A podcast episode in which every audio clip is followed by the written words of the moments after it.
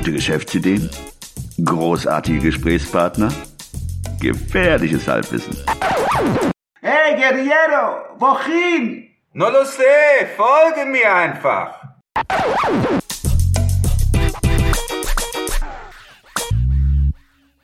Hallo, willkommen zu einer neuen Episode des 9 to 5 Podcasts. Am Apparat wieder der Ruben und Christian sitzt Hallo. rechts von mir. Und wir haben heute einen Gast, ähm, der, sagen wir es mal so, ein, wir werden über ein dröges Thema sprechen. Oh, ein paar Worte. Das ist aber jetzt, Ja, ja. das ist jetzt Anti-Werbung, was du gerade gemacht Ja, gut, aber ja, ist es halt so. hast. Das ist ein total spannendes Ja, Thema. spiel- es hat nichts mit Geschäftsideen zu tun, aber ähm, für die, die sich oder planen, sich selbstständig zu machen, wird es auf jeden Fall ein Thema. Ja. Äh, seit zwei Jahren haben wir einen Elefanten im Raum, der mit dem Titel Datenschutzverordnung zu bezeichnen wäre. Und äh, am 25.04., ne, 5., Entschuldigung, 25.05. wird diese EU-Richtlinie in nationales Gesetz überführt. und ich denke mal, wenn wir diesen Elefanten loslassen werden, wird er wohl einige zertrampeln, die nicht vorbereitet sind.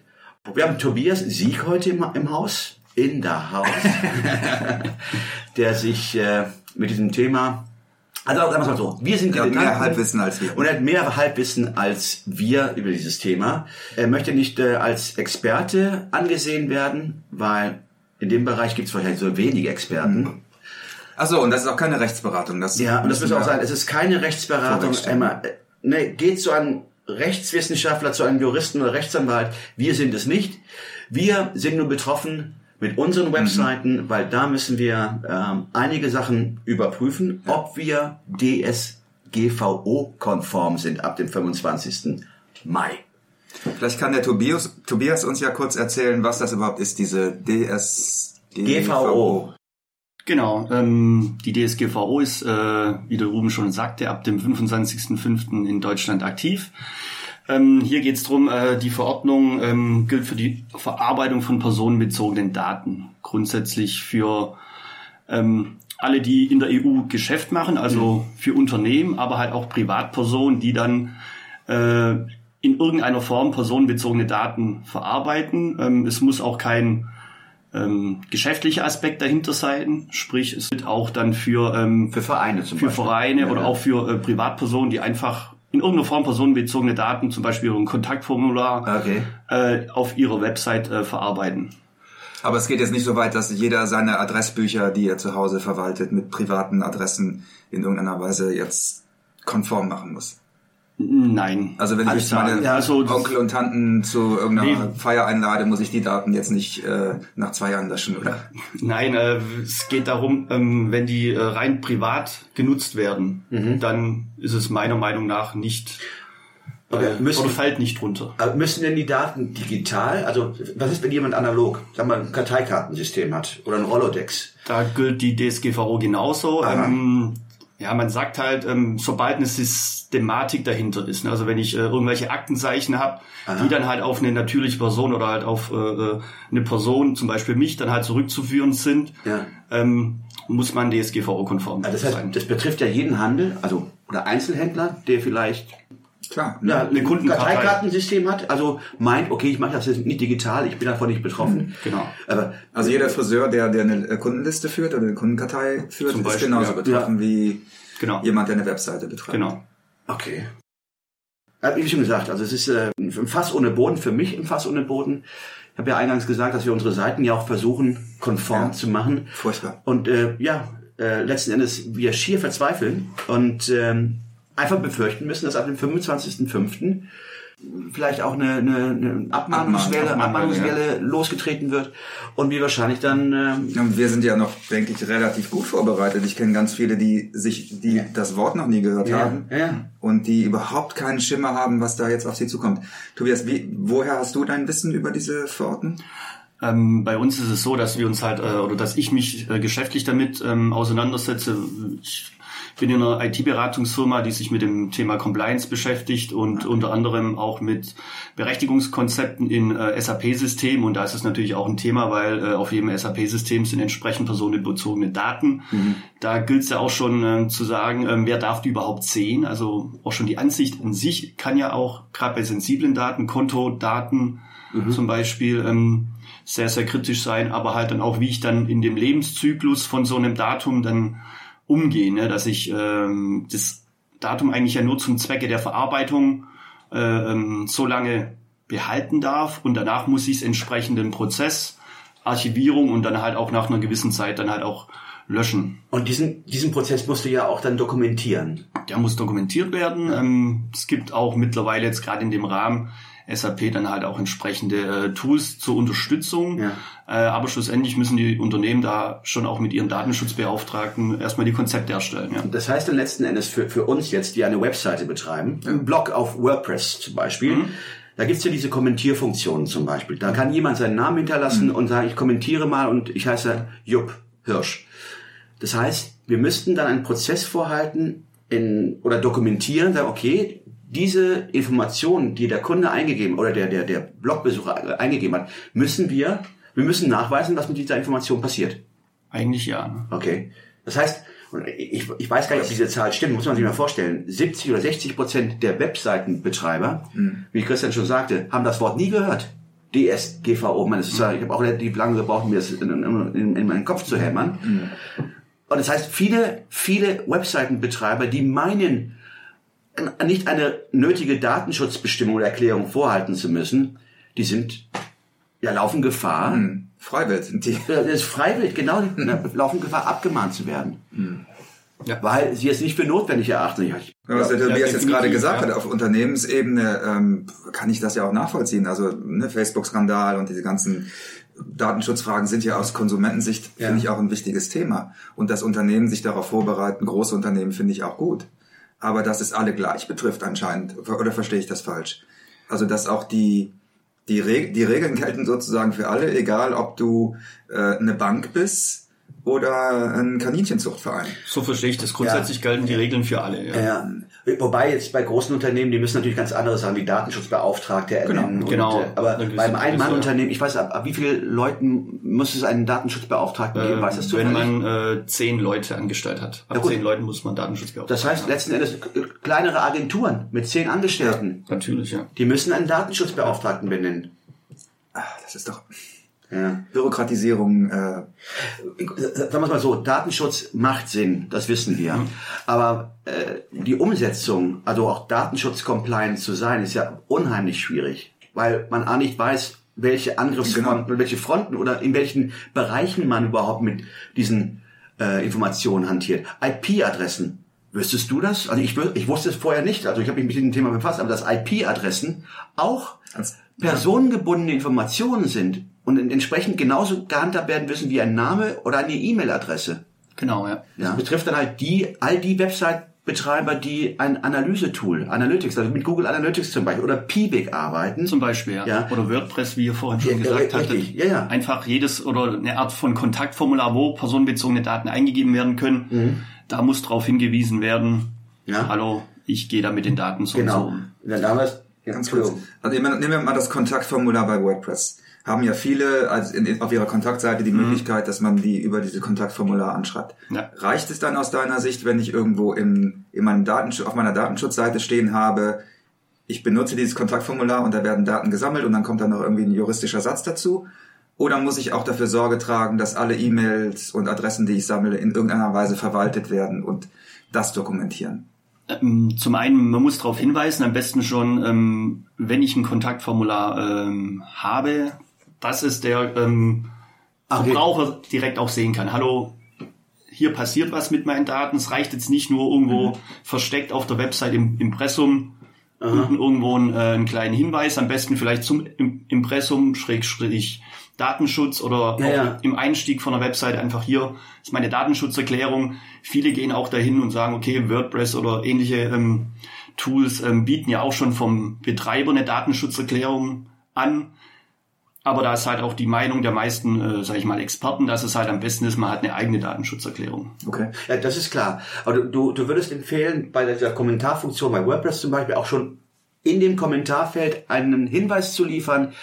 Du liest erstmal die Datenschutzbestimmungen durch, Beim Einstieg, ja. bevor du überhaupt kommentierst oder Genau. eine eine E-Mail schreibst. Also würde ich sagen, an, an allen Stellen, wo Daten gesammelt werden, sollte sofort die Informationen erscheinen, Achtung, Verbraucher, hier werden Daten gesammelt. Ja, Okay. meiner Meinung nach, ja. Ja, das ist natürlich dann, ich sehe gerade mal die, äh, bei mir auf der Seite, wie viel, wie viel Wege es gibt, mit mir oder in Kontakt zu treten. Soll ja auch so sein. Ne? Ja, soll ja so sein. Aber diesen Hinweis liefere ich ja nur in der Datenschutzbestimmung oder Datenschutzerklärung, die ich natürlich als Link und als Seite auch ähm, anbiete. Ja. Aber ist ja so ähnlich wie bei den AGBs. Kein Mensch liest sich die AGBs durch. Aber beim Datenschutz, denke ich mal, wird das ganz anders gehandhabt. Da wird wohl auch, muss man proaktiv auf den Besucher zugehen, sagen, Genau. ich verarbeite deine Daten. Ja, Genau, ja. Okay. Die Frage, okay, ist ja keine Rechtsbelehrung hier, aber muss man das dann wirklich so machen? Im Endeffekt muss es äh, auf der Webseite irgendwo erkennbar sein, ob das jetzt bei jeder einzelnen, ähm, Ja, ja. sage ich mal, bei jedem einzelnen Kontaktformular, wenn man äh, mehrere hat, Ja, ja, stehen muss.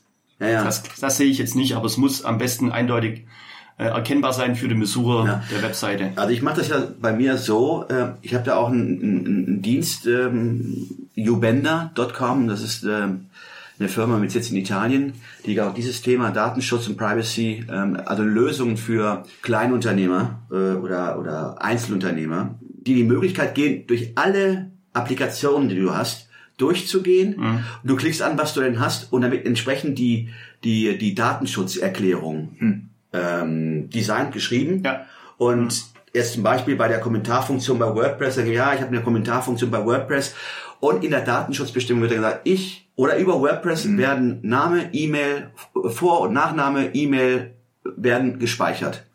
Diesen Hinweis liefere ich, aber nur in der Datenschutzerklärung, nicht in dem Kommentarfeld selbst. Ja. Ja. Ja, ich bin tatsächlich Ja. jedes Plugin durchgegangen Ja. und habe hab das recherchiert, ist Ja. das konform oder nicht. Ja. Und dann gab es da auch unterschiedliche Meinungen. Und oft war, so, war es so ein bisschen, das ist alles noch vage und wir wissen es nicht genau. Also für mich, Tobias, ich weiß nicht, wie du das siehst, für mich klingt das so, das ist so eine Situation, wo keiner nichts Genaues weiß. Und dadurch natürlich ganz viele Wunden, offen, offene Wunden entstehen und ähm, Anfälligkeiten für, was weiß ich, was da kommt an Prozessen und Ja. mehr Bürokratisierung. Wir hatten ja eben auch schon ein bisschen politisch das diskutiert im Vorfeld. Also ich finde es äh, für Konzerne sinnvoll, ich finde es aber nicht sinnvoll, dass das für Einzelunternehmen genau die gleichen Regeln gelten wie, wie für Konzerne, weil ein Einzelunternehmer das einfach nicht leisten kann.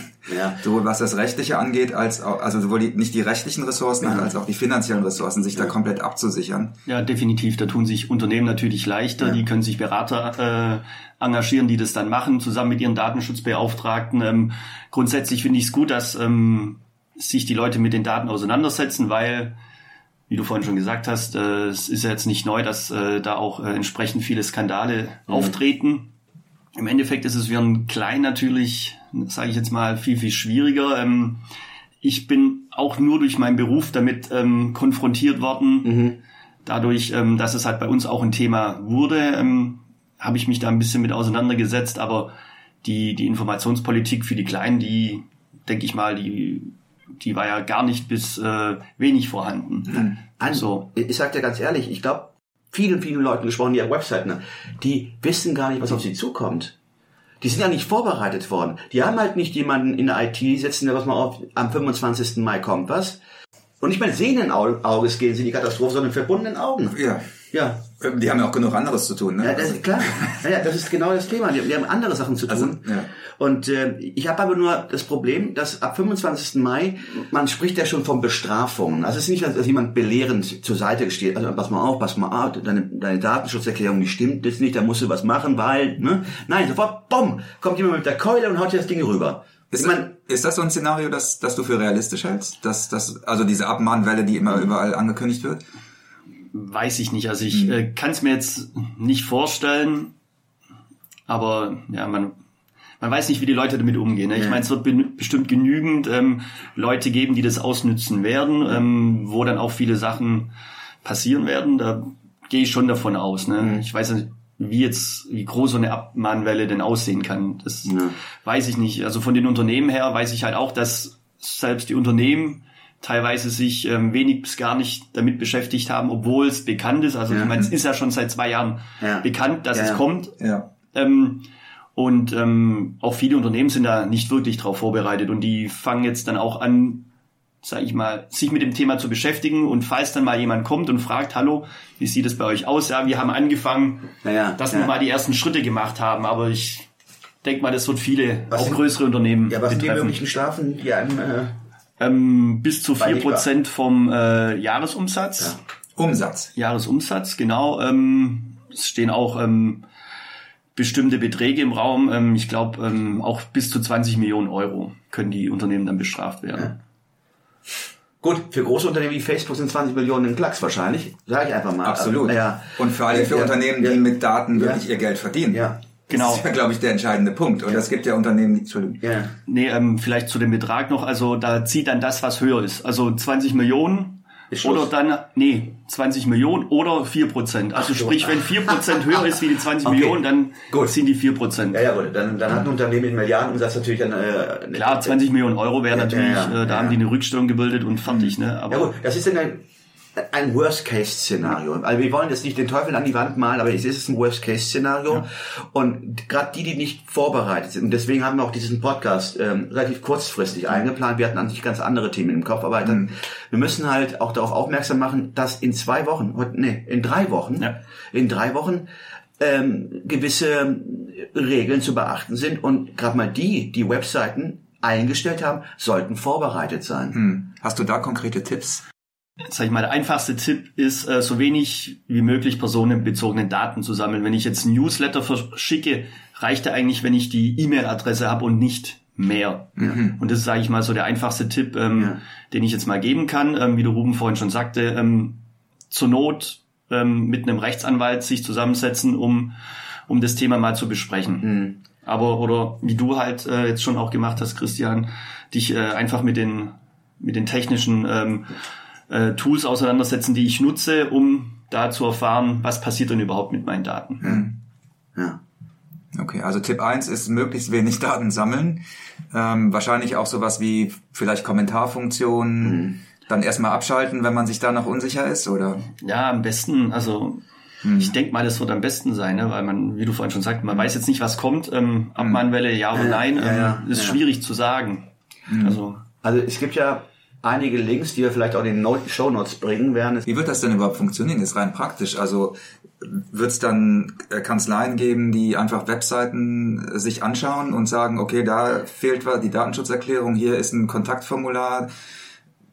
dann im schlimmsten Fall ja. Also Und das automatisiert wahrscheinlich. Ja. Ja. ja. ja. Und das ist so wie, äh, als würdest du Spaghetti an die Wand werfen, mal sehen, was hängen bleibt. Ja.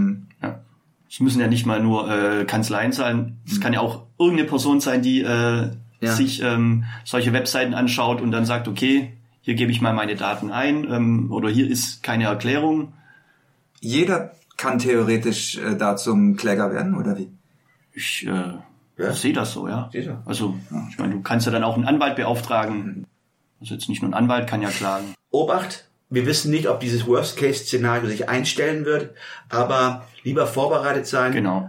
und sehenden Auges als mit verschlossenen Augen seid gewappnet. Vielen Dank für eure... Ja, vielen Dank, Tobias. Ja. fürs- Ja, für vielen Dank für die Einladung. ja. Sehr gerne und genau, seid gewappnet und wir hören uns demnächst. Ciao, ciao. Ciao, ciao. Tschüss. Alle im Podcast erwähnten Ressourcen und Links findet ihr auf unserer Webseite 925.de. Das ist 9 wie Ja, die Zahl 2 und das englische 5 wie High Five. Also, sagt Nein zum Alltag und Ja zum Abenteuer.